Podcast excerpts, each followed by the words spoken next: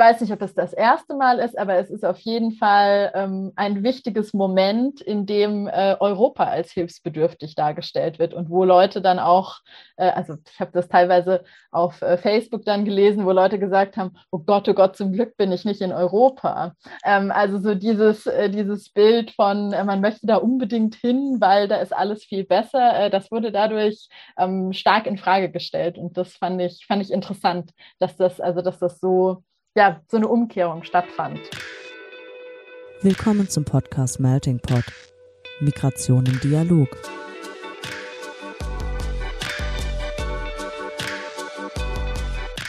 In diesem Podcast sprechen wir mit NachwuchswissenschaftlerInnen aus verschiedensten Fachgebieten, die zum Thema Migration forschen.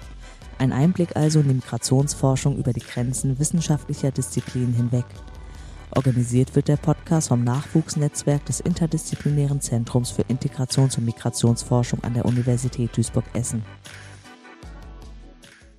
Die Covid-19-Pandemie wirkt sich nahezu auf alle Lebensbereiche aus, so auch auf die wissenschaftliche Arbeit.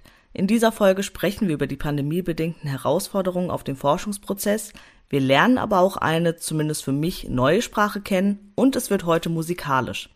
Und wie all das miteinander zusammenhängt, das erkunden wir mit unserem heutigen Gast, Julia Stier. Hallo Julia. Hallo. Und das Gespräch führe ich, Laura, heute gemeinsam mit meiner lieben Kollegin Merve. Hallo Merve.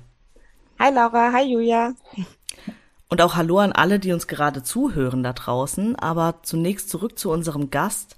Julia ist wissenschaftliche Mitarbeiterin am Wissenschaftszentrum Berlin für Sozialforschung und ist Teil des Forschungsprojekts Transnational Perspectives on Migration and Integration, kurz Transmit.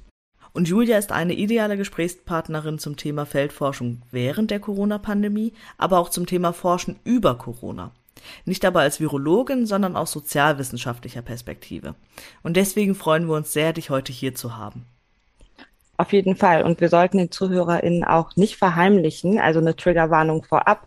Hiernach, nach dieser Folge, könntet ihr Lust haben, mindestens auf dieser Sprache neue Musik kennenzulernen mhm. oder auch die Sprache lernen zu wollen. Also diese Informationen wollen wir euch natürlich nicht verheimlichen. Und damit gehe ich aber auch schon zu unseren Entweder-Oder-Fragen und eigentlich auch genau passend zu dem, was Laura gesagt hat. Ähm, du forschst unter Corona-Bedingungen zu Corona. Und wenn du dich entscheiden müsstest, würdest du eher immer über Corona selbst forschen oder würdest du lieber immer unter Corona-Bedingungen forschen wollen? Oh je, oh je. Das ist äh, eine, eine schwierige Frage. Ähm, ich möchte nicht gerne unter Corona-Bedingungen forschen, also lieber über Corona, ähm, wenn, ich, wenn ich wählen muss. Aber wenn ich wirklich wähl ganz die freie Wahl hätte, dann keins von beiden.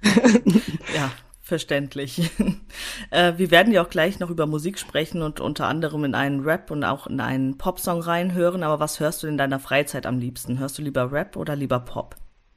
Ich höre gerne Rap. Ja, lieber Rap als Pop auf jeden Fall. ja, bei mir ist es total tagesformabhängig, aber auch Rap. Und äh, unsere bekannte Frage nochmal zum Schluss. Arbeitest du Quali oder Quanti? Ich arbeite hauptsächlich Quali. Und genau darüber wollen wir ja auch heute mit dir sprechen, weil auch die Quali-Arbeit, also auch die Arbeit äh, im Feld äh, unter Corona-Bedingungen ja nochmal erschwert ist. Kannst du uns nochmal erzählen, du hattest ja uns auch im Vorgespräch erzählt, dass der Projektstart eures Transmit-Projekts auch mit der Pandemie zusammenfiel. Was hatte das für Konsequenzen für euch? Ja, das, das hatte viele Konsequenzen oder sagen wir mal viele, viele Herausforderungen. Also vielleicht ähm, so, so ganz unabhängig davon äh, inhaltlich, was natürlich ein Problem ist, glaube ich, bei ganz, ganz vielen Projekten und so auch bei Transmit sind die festen Finanzierungsstrukturen. Das heißt, Projekte werden ja immer bewilligt für ein Jahr oder für zwei Jahre oder für drei Jahre und dann ist relativ fest geregelt, was in diesen Jahren passieren soll, eben auch was mhm. Datenerhebungen angeht. Das heißt, was also in unserem Projekt, es ist ein sehr interdisziplinäres Projekt und wir verwenden eben verschiedene Methoden auch und es gibt Leute, die Quanti-Surveys ähm, durchführen, eben auch nicht in Europa, sondern außerhalb von Europa und Leute, die qualitativ forschen. Und bei beiden war es halt so, es waren ähm, Datenerhebungen geplant und die konnten dann erstmal nicht stattfinden oder man musste eben sehr gut überlegen, wie sie stattfinden können. Und das ist so ein, das ist so ein, so ein, so ein Problem, dass es halt besser gewesen wäre, wenn man gesagt hätte, okay, wir machen das erst nächstes Jahr oder wir machen das erst in zwei Jahren, aber halt die Projektfinanzierung sowas nicht erlaubt. Und ich glaube, ja, ich denke, das spricht äh, zu ganz vielen anderen Projekten. Und dann inhaltlich, weil es eben um diese Datenerhebungen geht, das ist natürlich super schwierig, weil die Pandemie zu Beginn, ihr erinnert euch, ja auch nicht gleichzeitig überall losgegangen ist. Das heißt, Stimmt, es ja. gab solche Zeitverzögerungen, man wusste nicht, wie sich das entwickelt. Man dachte am Anfang, ach, vielleicht ist es in drei Monaten wieder vorbei. ja, das hat nicht ganz geklappt. Ähm, und das war, das war sehr schwierig, weil es halt sehr viel Unsicherheit gab am Anfang und wir eigentlich geplant hatten, ähm, also am BZB jetzt äh, speziell eine ähm, große Umfrage in Nigeria durchzuführen äh, im Jahr 2020. Und das war halt nicht, also das war einfach nicht absehbar, ob das möglich sein wird. Dann hat man ja immer dieses, also bei Umfragen, es, es, man braucht halt den persönlichen Kontakt. Es geht nicht über, über, also bei diesen Umfragen, die wir geplant haben. Es geht nicht über Telefon oder über Internet. Und äh, wenn das Face-to-Face-Interviews sind, wie man die ja nennt, mhm. ähm, dann kann natürlich auch eine Übertragung, also die, das Virus reist mit sozusagen stattfinden, weil ja solche äh, Leute, die diese Fragen stellen, auch mit ganz vielen verschiedenen Leuten sprechen. Das heißt, wir mussten da einfach überlegen, wie kann man das machen, welche Sicherheitsvorkehrungen braucht man und so weiter und so fort. Und was wir halt selber, was mich auch persönlich sehr eingeschränkt hat, war, dass wir nicht reisen durften. Mhm. Das heißt, ich mhm. konnte eigentlich die Datenerhebung, die ich im Rahmen meiner DIS geplant hatte, die ich im Senegal durchführen wollte, ähm, das konnte ich nicht machen. Das heißt, ich musste mir halt irgendwie dreimal Alternativpläne überlegen, weil man immer dachte, ah, vielleicht jetzt, vielleicht nächstes mhm. Jahr, vielleicht im Herbst, vielleicht im Frühjahr und so weiter. Und das ähm, im Endeffekt äh, halt dann gar nicht äh, geklappt hat sozusagen. Und ich stattdessen in Italien war, in diesem kleinen Zeitfenster mhm. dieses Jahr im Das heißt, du hast tatsächlich auch Feldforschung vor Ort gemacht. Ich habe Feldforschung in, in Italien gemacht. Ich habe auch Feldforschung im Senegal gemacht, allerdings vor der Pandemie. Das war eigentlich gedacht so als Vorstudie. Ähm, und das ist halt jetzt die Hauptstudie geworden. genau, genau. Ja, und dann hat man so ethische Probleme, ne? Also gerade in so Ländern, in denen halt das, die Gesundheitsversorgung schlechter ist als in Deutschland. Man mhm. will nicht, ähm, man will nicht Leute der Gefahr aussetzen, dass sie sich anstecken können, ähm, weil man irgendwelche Surveys durchführen will oder weil ich selber dahin reise zum Beispiel und dann vielleicht aus Deutschland ähm, Omikron mitbringe oder Delta oder was auch immer. Das, das, war, das waren einfach so ja, Schwierigkeiten, die ganz, ganz viele Leute, glaube ich, hatten. Aber gerade wenn man, so wie ich jetzt mit ähm, auch irregulären MigrantInnen äh, sprechen möchte, Leute, die sich in relativ ähm, ja, prekären und vulnerablen Situationen befinden, da kann man halt nicht das stattdessen auf WhatsApp machen oder auf Zoom, ähm, weil man diese Leute erstmal, man braucht ja ein Vertrauensverhältnis und wenn man die Leute mhm. nicht kennt, das virtuell zu ersetzen, das funktioniert mhm. einfach nicht. Das heißt, das war schon sehr, ja, sehr einschränkend. Aber und wie war das dann für dich in Italien selbst? Also du hast ja klar die äh, schöne Lücke nutzen können, aber da hast du wahrscheinlich ja auch die Einschränkungen der Pandemie gemerkt, oder? Ja, ich meine, ich hatte Glück. Ich war jetzt im September und Anfang Oktober. Das war relativ, äh, also da waren die Zahlen auch in Italien relativ niedrig und es gab nicht so viele, also so vor Ort nicht so viele Einschränkungen.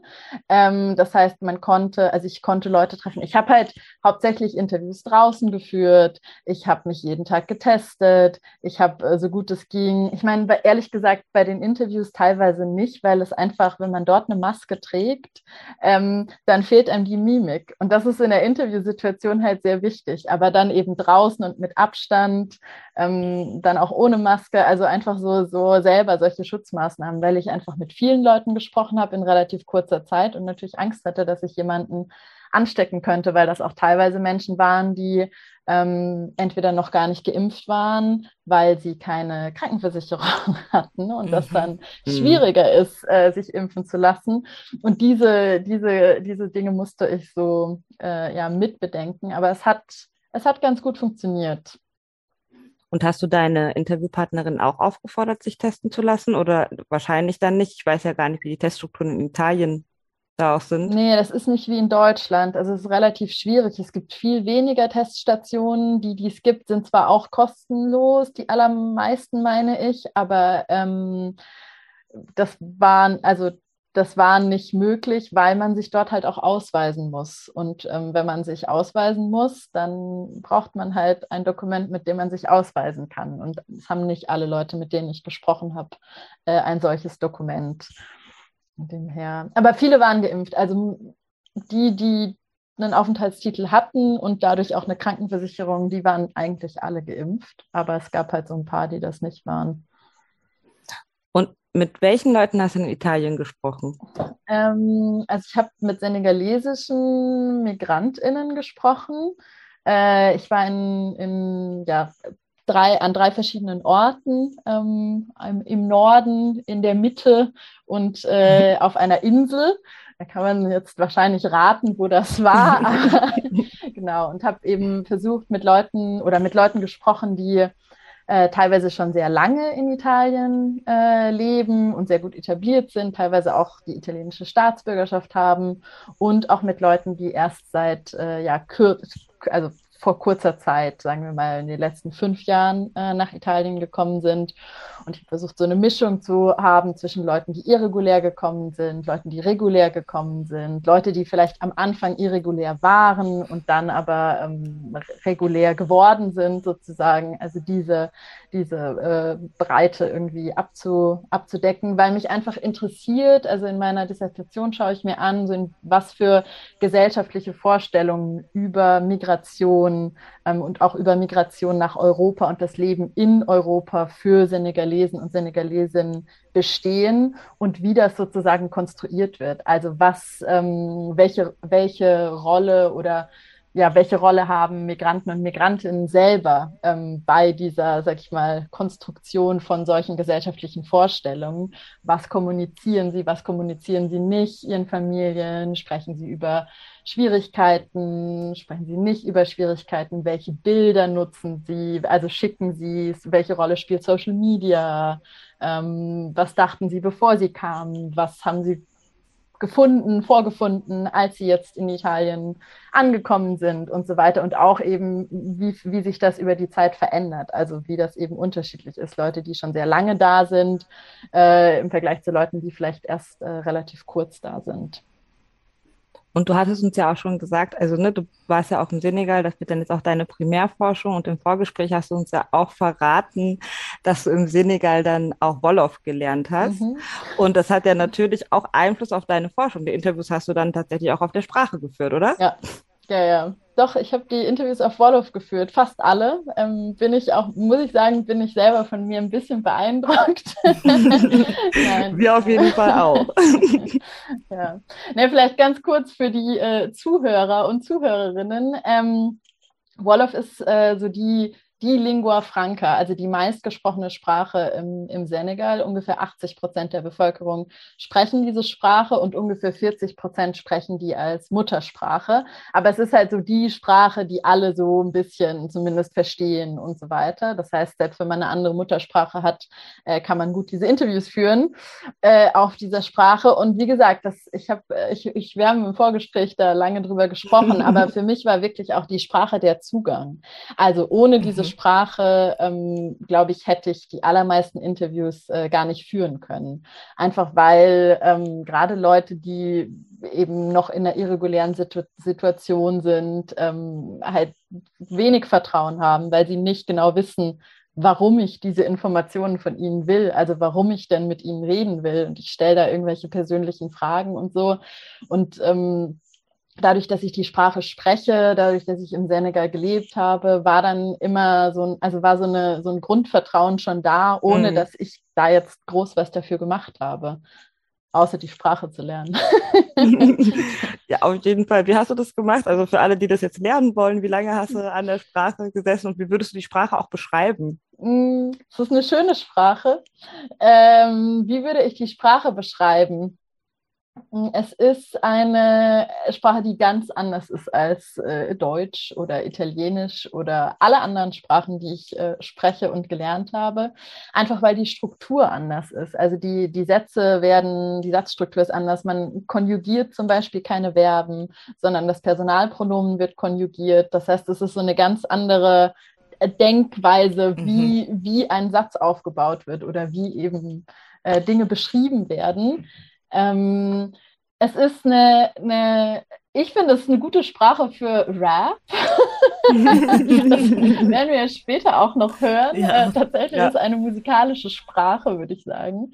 Äh, genau, und wie ich das gelernt habe, also meine allerersten äh, Sätze auf Wolof habe ich ähm, 2014 gelernt, als ich in Italien studiert habe und ähm, dort Italienischunterricht gegeben habe für ähm, minderjährige unbegleitete Geflüchtete, von denen eben einige aus dem Senegal waren. Und weil ich ihnen Italienisch beigebracht habe, haben sie mir eben ein bisschen Wolof beigebracht. Das heißt, ich habe so die ersten Sätze so, hallo, wie geht's? Und du bist äh, hässlich, habe ich relativ früh gelernt. du bist schön. Also solche äh, solche und so Körperteile und Schuhe, Kleidungsstücke, so Sachen und habe es dann wieder, ehrlich gesagt, alles vergessen und habe dann ähm, im Master aber äh, auch Afrikawissenschaften studiert. Und äh, da gab es, also an der Humboldt-Universität, und da gibt es eine Partner, äh, Partnerschaft mit der äh, Université Cheikh Anta Diop in Dakar.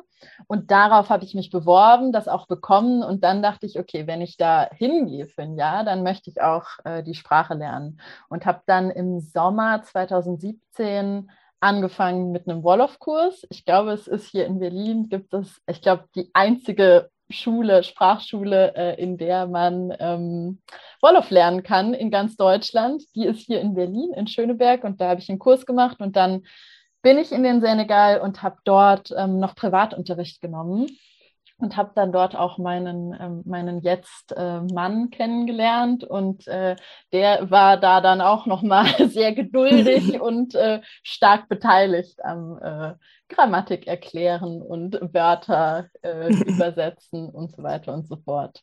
Genau, so, so habe ich es dann gelernt. Also die Betitelung der Sprache war uns ja auf jeden Fall neu. Ähm, Wolof kannten wir alle vorher nicht, außer Julia natürlich. Aber uns ist dann aufgefallen, dass wir tatsächlich wahrscheinlich auch alle ein Lied kennen, wo Wolof auftaucht. Und äh, das Lied Seven Seconds Away können wir auch gerne noch mal gerade reinhören. Fängt tatsächlich mit der Wolof-Sprache an. Mhm.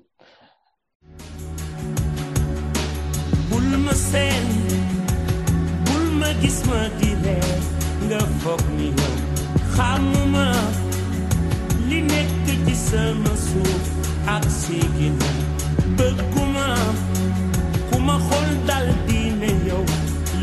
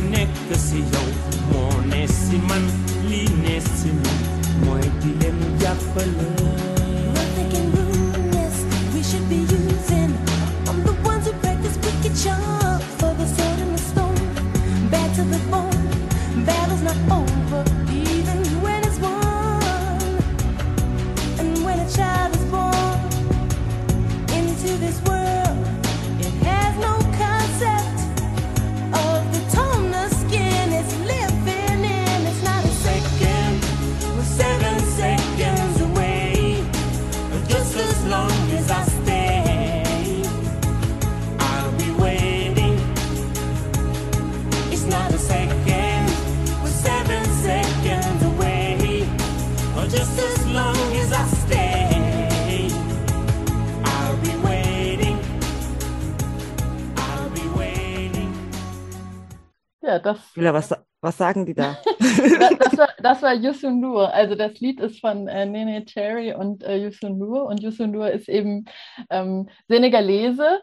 Und äh, was sagt er da? Ehrlich gesagt, ich hab mir, wir haben im Vorgespräch darüber geredet und ich habe es mir dann nochmal genau, genau angehört. Und tatsächlich geht das Lied, ähm, da geht es um Rassismus. Äh, ich hatte das äh, wirklich falsch interpretiert davor, weil er, er sagt sowas, äh, schau mich nicht von weitem an, ähm, schau, schau mein Lächeln an, äh, also denke nicht, dass ich nicht weiß, was du über mich denkst und so. Und ich habe das voll in so einen Liebeskontext äh, geschoben und habe dann aber mir das nochmal angeguckt und dann äh, die, die, die nächste Strophe oder so, wo es dann um, ähm, auf, ich glaube, Englisch oder Französisch weitergeht, äh, sind dann so Sätze von wegen, wenn ein Kind geboren wird, dann weiß es nicht, welche welchen Ton die Haut hat äh, und solche, solche Sachen. Und dann dachte ich, ah, dann muss man das da oben ja wohl ein bisschen anders interpretieren. es geht nicht um, schau mich von weitem an, schau mein Lächeln an, solche Geschichten, sondern ähm, ich glaube, es geht darum, dass er, dass er eben so sagt, ja, also ähm, bilde dir sozusagen keine Meinung über mich, bevor du mich nicht kennst. Und denke mhm. nicht, dass ich so bin wie du, weil was ich möchte, ist tatsächlich, er sagt helfen. Also ich, es, ich bin so, ich glaube, er sagt so ein bisschen, ich bin positiver, positiver Mensch und möchte die Welt verbessern sozusagen und möchte eben nicht diese, diese, ähm, diese Trennung oder dieses Leute von weitem anschauen und sich eine Meinung bilden, ohne die Person zu kennen. Ja, ähm, das ist auf jeden Fall super, super spannend und wir tauchen ja jetzt gleich nochmal in die Musikwelt und in deine Forschung über äh, Corona auf. Aber eine Sache, äh, die ich gerne nochmal mit dir besprechen würde, äh, fand ich jetzt auch, weil du hast ja jetzt gesagt, du hattest jetzt eine Feldphase irgendwie im Senegal, dann geht es irgendwie auch nochmal um also ne, dann warst du sozusagen nochmal in Italien, hast ja da nochmal die Senegal, also mit Senegalesinnen gesprochen. Und im Endeffekt geht es ja in eurem Projekt schon auch darum, Migrationsprozesse zu beschreiben. Und da würde mich natürlich interessieren, wie du die Begriffe Transitland, Herkunftsland, Zielland für äh, die Migrationsprozesse, ob du die Begriffe gut findest, wie du die, wie, wie du die selbst verwendest.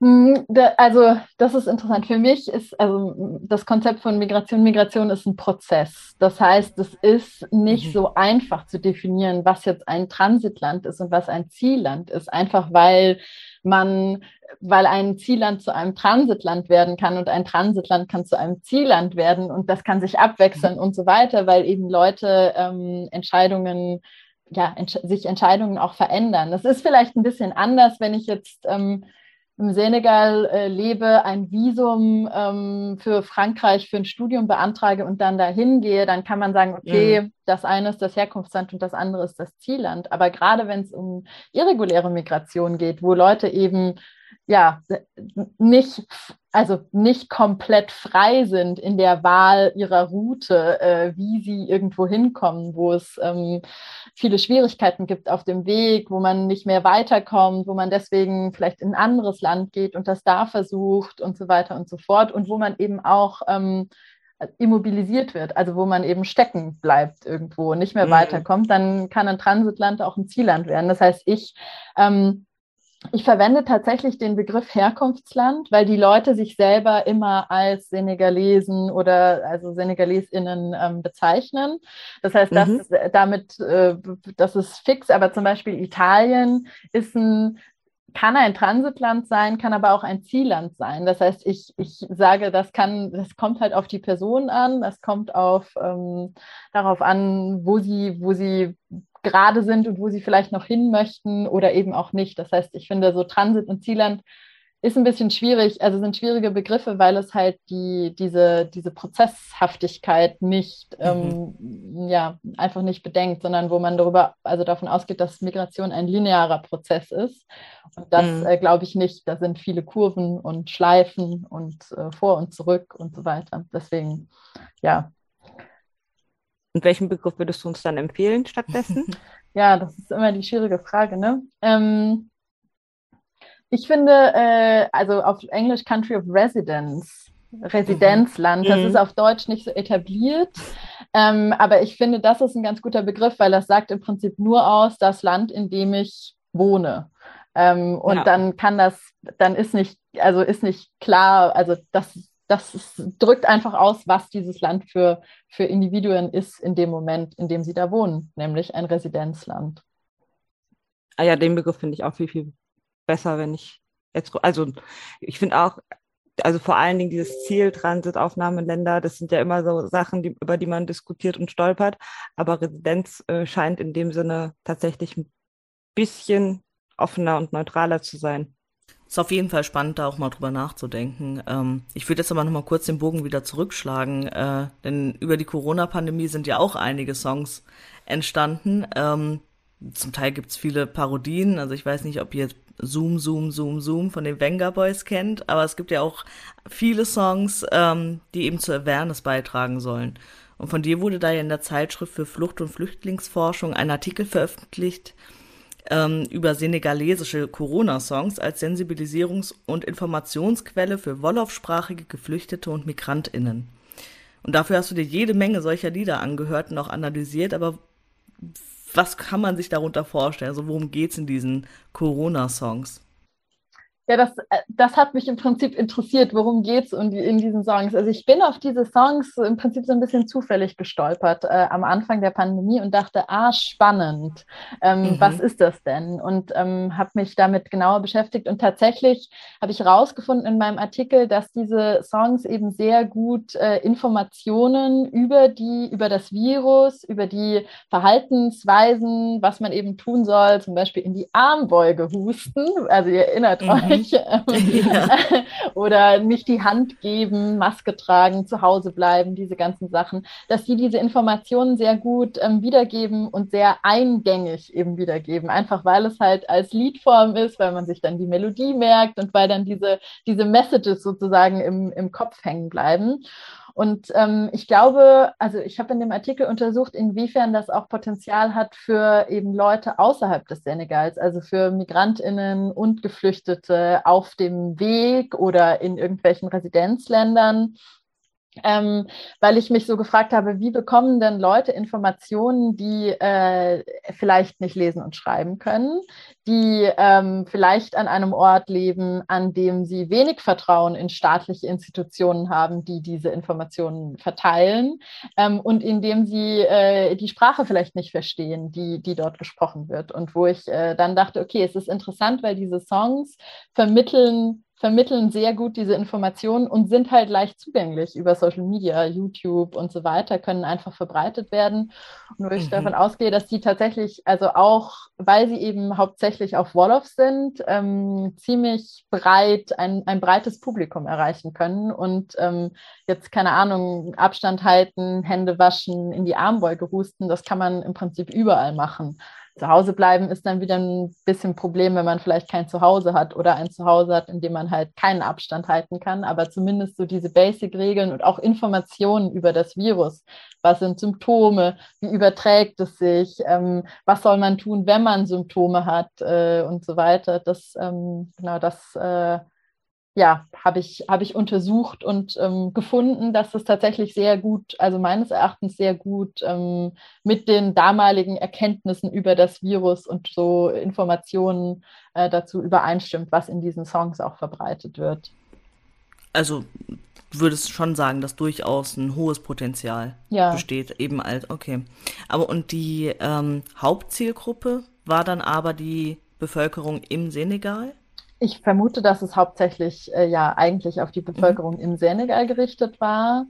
Was ganz interessant ist, weil ähm, im Senegal Musik ähm, und auch, auch tatsächlich gerade Hip-Hop ähm, und Rap äh, schon sehr lange so eine Funktion haben zur, ich sag mal, Sensibilisierung der Bevölkerung für alle möglichen Themen, also auch politische Themen, Korruption. Ähm, auch während Ebola gab es, äh, gab es ähm, mhm. Songs. Das heißt, es gibt so eine, so eine Tradition im Senegal eben über Musik äh, solche Informationen zu vermitteln.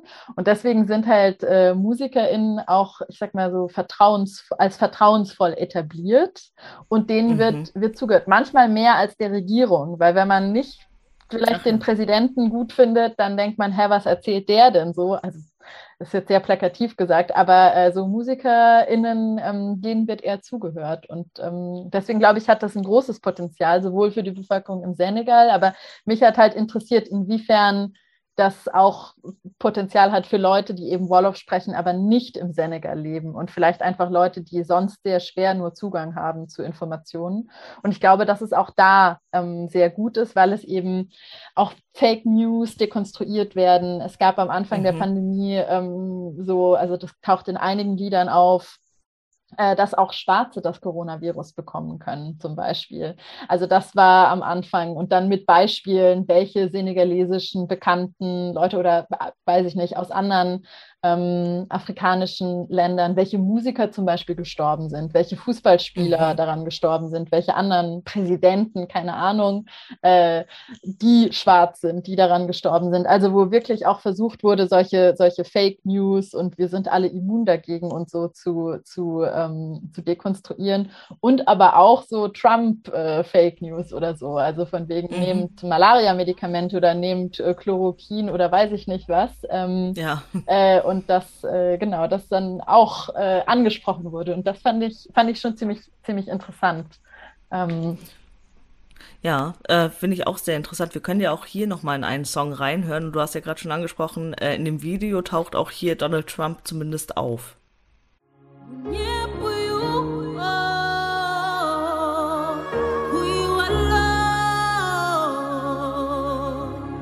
Yeah.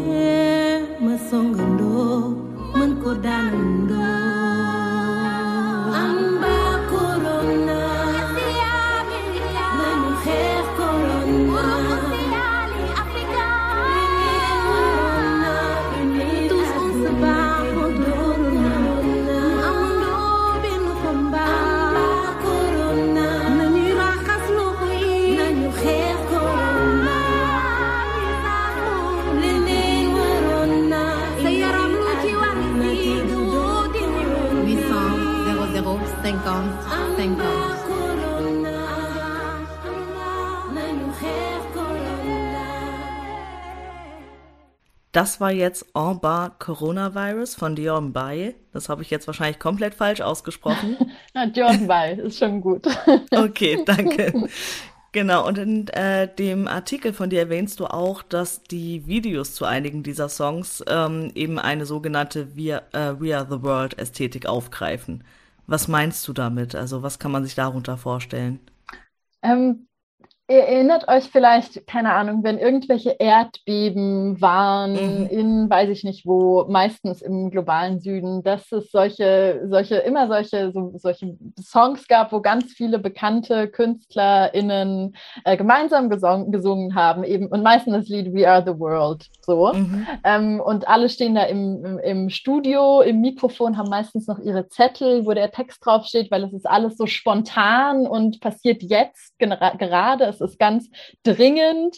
Äh, und dann werden immer solche Bilder eingeblendet von irgendwelchen ähm, armen Kindern in XYZ-Land äh, im globalen Süden, die ganz traurig aussehen und ganz ja. viel Hilfe brauchen. Also es wird immer so ein Bild konstruiert von ähm, hauptsächlich äh, ja, Menschen aus dem globalen Süden oder schwarzen Personen als äh, hilfsbedürftig und denen muss man helfen und die Armen so, weil das ja immer, also solche Songs sind, die dann sozusagen zum Spenden animieren mhm. sollen. Und was ich total interessant fand, ähm, eben unter anderem auch in diesem, äh, in diesem Song äh, On va Coronavirus von Jordan Bay, ist, ähm, dass da so eine andere Ästhetik äh, mit reinkommt. Da werden nämlich plötzlich ähm, Bilder aus Italien gezeigt, aus italienischen Krankenhäusern, wo weiße mhm. Menschen äh, als hilfsbedürftig und äh, in einer prekären Situation ähm, gezeigt werden und mit, äh, mit diesen Seuchenschutzanzügen und so weiter. Und das fand ich einfach super interessant, weil ich so das Gefühl hatte, da wird so eine Ästhetik ähm, übernommen äh, von diesen We Are the World Songs, aber es wird fast so ein bisschen, also es wird so ein bisschen umgekehrt. Es ist nicht mehr, mhm. weil im Senegal auch bis jetzt die Pandemie war nie so schlimm wie in Europa. Ähm, da ja. sind auch Leute gestorben, natürlich, die hatten auch Fälle, aber die haben das viel besser besser äh, unter Kontrolle gehabt als, äh, als in, in Deutschland, auch als in Italien, also weil die Songs sind vom Anfang und da war es einfach in Italien sehr, sehr schlimm. Und das fand ich super interessant. Ich dachte, ah ja, das ist, also das ist auf jeden also ich weiß nicht, ob es das erste Mal ist, aber es ist auf jeden Fall ähm, ein wichtiges Moment, in dem äh, Europa als hilfsbedürftig dargestellt wird und wo Leute dann auch, äh, also ich habe das teilweise auf äh, Facebook dann gelesen, wo Leute gesagt haben, oh Gott, oh Gott, zum Glück bin ich nicht in Europa.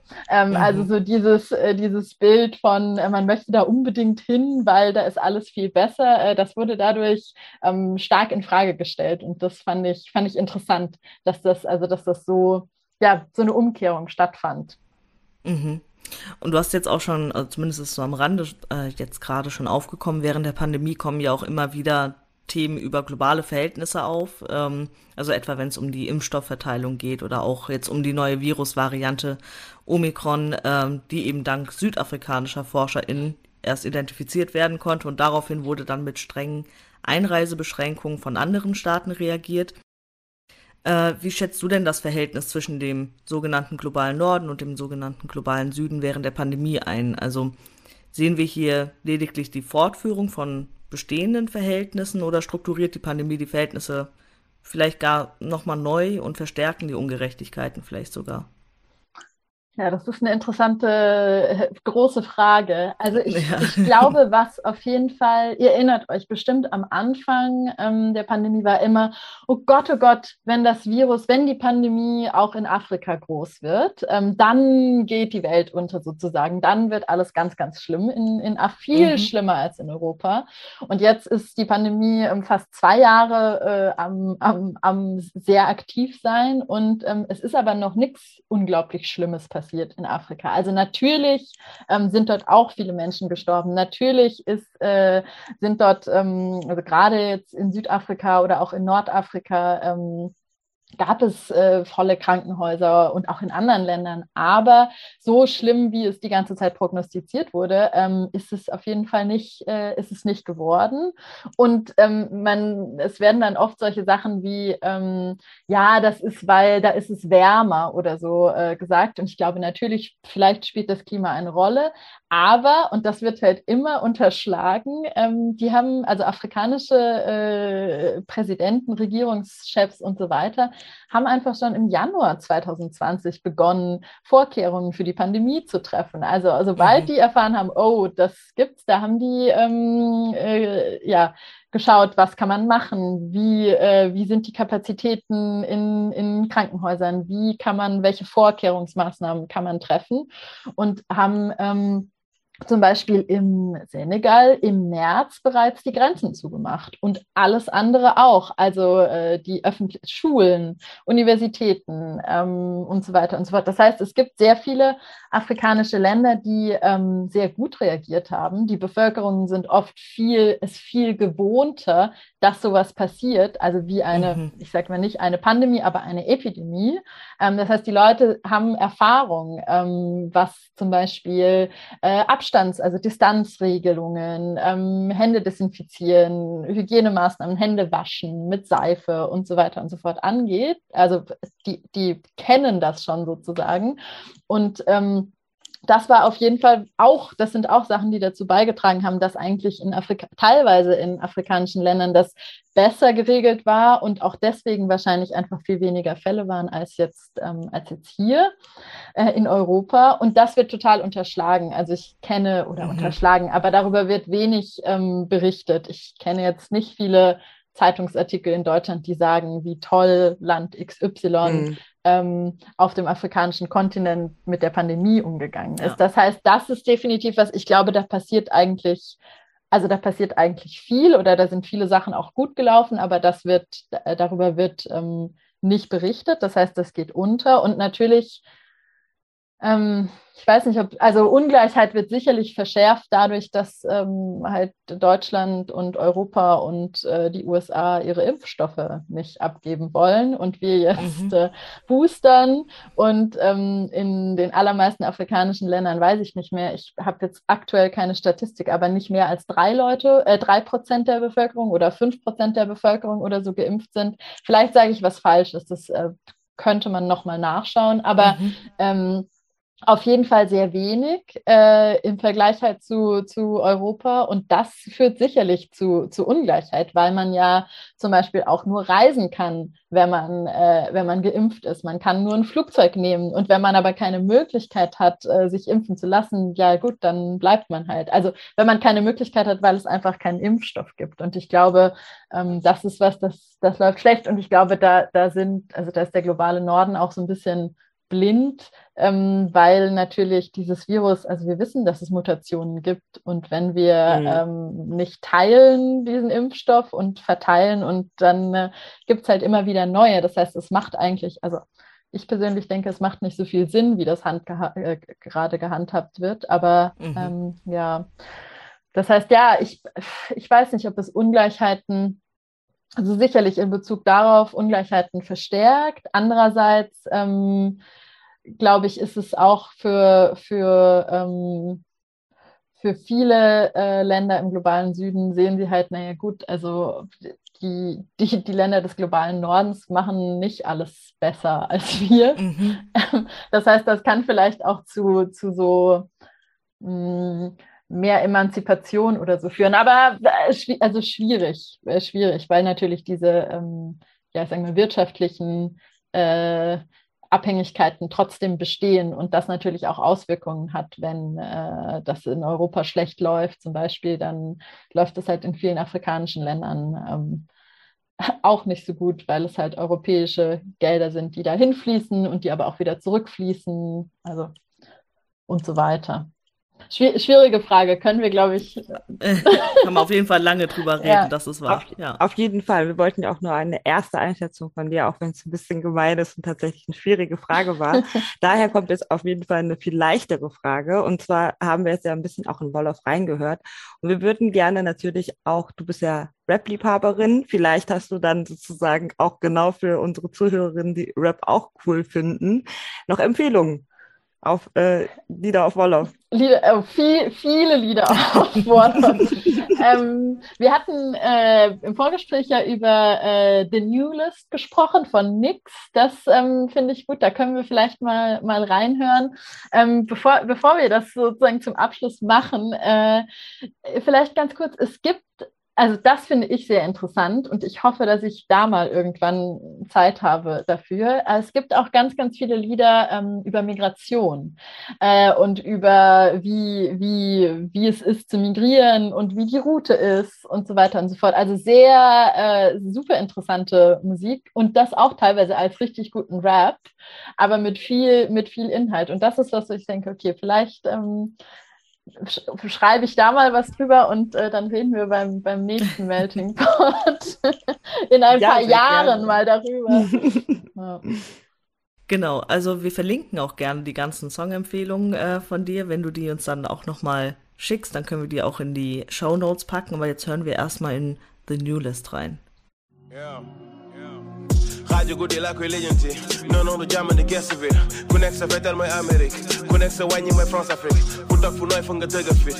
Ci bi du la jik ci hut la gën la gën a nekk nit su dee xaalis mooy danger. Loolu a jënd fit. Su danger. Ñoom rek ñoo fi juray nit succès ak lunatique. Tipsé booye pëma sit réel ñëpp si dans le doute. Real shit. Ñuul cook. Ñuul cook ñuul cook ñuul cook ñuul cook ñuul cook. En is more than de nieuwles. En is in mij To the Toen de noor kwam de To the de noor kwam de nieuwles. athlétique et moi les hypercut. Dans les yens, multa, mon linga jot. Sama bend the flow, be more like sot. Du mon kabaye, comme tapet pour les cotes. Serigne bi ak ñaaw njot. Nena sa chaîne de daw la jot. Utal ginaaw bu ñuul mais sans bof. Te bës boo koy suul na sol culotte. Plus muy gën a plus ngay gën a jënd. Fils yi gën a cuune, bëgg a tekki fune. Moo leen jaral lu ne, show yi laa leen fune. Non non non non boy doo assumer. Bagaasu nit ku ñuul, lu mu tollu, xanaa gone daanul sol tubéy. Ñuul cook, yaa gaare say. Don't you die? Wir wissen ja nicht, ob unsere ZuhörerInnen genauso Rap-Fans sind wie wir. Das heißt, wenn wir doch noch mehr Pop-Empfehlungen liefern sollen, äh, schreibt uns einfach in den Kommentaren, dann fragen wir Julia nochmal, ob sie uns auch Pop-Songs mehr empfehlen kann. Genau, aber erstmal, worum ging es denn jetzt in dem Song?